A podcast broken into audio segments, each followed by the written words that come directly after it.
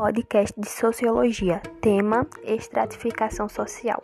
O nosso índice é dividido em seis partes, cada parte com uma aluna responsável. O primeiro é a introdução na voz de Kimberly Brito, o segundo, Características na voz de Letícia Massal, o terceiro, Desigualdade Social na voz de Emiline Gabriele, o quarto, Mobilidade Social na voz de Kailane Bezerra, o quinto, Estratificação Social em Carro na voz de Lorena Leite, o sexto, Estratificação Social em Max na voz de Mariana do Carmo, todas alunas integrantes do segundo A Logística. Introdução a estratificação social é um conceito sociológico utilizado para classificar os indivíduos ou grupos a partir da análise das condições socioeconômicas.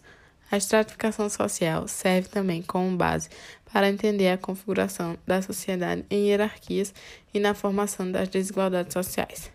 Os sociólogos usam as informações sobre a estratificação social, analisam o estado social de membros dessa sociedade ou grupo social as condições econômicas e as práticas culturais. Diante desses dados, o sociólogo tenta compreender porque dentro da mesma sociedade existem indivíduos muito ricos e aqueles muito pobres. Nas primeiras sociedades primitivas, ainda não podia ser aplicado os conceitos de, de estratificação social e desigualdades. Somente a, a partir da divisão social do trabalho é que as desigualdades e a acentuação as diferenças sociais iniciaram-se. As características. A estratificação teve algumas de suas características definidas, principalmente no decorrer dos séculos XIX e XX, por uma série de sociólogos. Dentre as principais características merecem destaque. A estratificação é geral e variável, está presente em todas as sociedades, a divisão de recursos materiais e culturais de maneiras des desiguais ultrapassa as gerações deve ser encarada como uma particularidade das sociedades e não deve ser encarada como reflexo das diferenças individuais existentes na sociedade. Desigualdade social. A desigualdade social é uma condição que afeta os indivíduos de uma sociedade, principalmente por conta da má distribuição de renda e a falta de investimento em áreas sociais, especificamente na saúde e na educação. A desigualdade é, portanto, marcada pela diferença econômica existente entre membros de uma mesma sociedade. Bom, no Brasil, a questão da distribuição desigual dos recursos econômicos acontece desde o período das capitanias hereditárias, quando os lucros não eram igualmente divididos entre os habitantes. Dados do IBGE de 2017 apontam que no Brasil os 10% mais ricos da população concentram 43,3% da renda do país, enquanto os 10% mais pobres detinham apenas 0,7% da renda total. A mobilidade social. Bom, a mobilidade social é um deslocamento de indivíduo entre classes sociais com posições socioeconômicas diferentes. E em sociedade onde existe o um regime de castas, a mobilidade de indivíduos entre as diferentes classes sociais é praticamente inexistente. A estratificação social em Karl Marx. Para ele, o Estado social está vinculado à produção da sociedade. Tipo assim, é, se tem um sistema escravo, o escravo não ganha nada, né? Ele trabalha, mas não vai ganhar nada.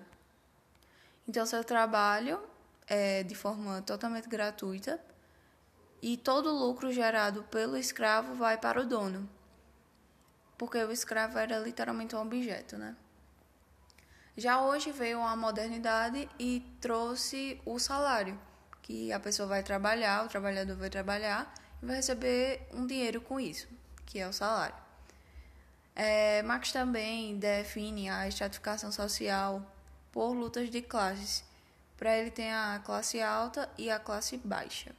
E para ele também você não pode ser, você só pode ser no caso ou um ou outro. E a classe alta é representada pelos burgueses e a classe baixa pelos proletariados. É, Marx também é, vem com a visão da existência de várias outras classes sociais em períodos distintos ao decorrer da história, como os patrícios, os vassalos, os plebeios, os servos, os escravos e os camponeses. Só que essas classes, segundo ele, no caso, estavam tipo iria para o desaparecimento, né? Com o decorrer do tempo iria se acabar. E para ele tem a classe média, e ele reconhece essa classe média como é, pequenos comerciantes, pequenos fabricantes, artesãos e camponeses. Estratificação social em Max Weber. Para Marx, o processo de estratificação acontece a partir das relações de produção, do status social, dos poderes políticos e econômicos e das oportunidades que os indivíduos ou grupos sociais têm para adquirir bens. Para ele, as oportunidades de ascensão social estão diretamente ligadas às variações econômicas do mercado. Na teoria weberiana, o uso do termo status torna-se mais importante que o conceito de classes sociais, utilizado por Marx. O reconhecimento dos grupos que ocupam o topo das pirâmides sociais se dá através do reconhecimento do status, do padrão de vida, das oportunidades dos fatores econômicos. A renda, portanto, torna-se importante, mas não é essencial. O status na explicação weberiana da estratificação social, das distinções e da mobilidade social também sofre influência do gênero, condições de saúde, cor e idade.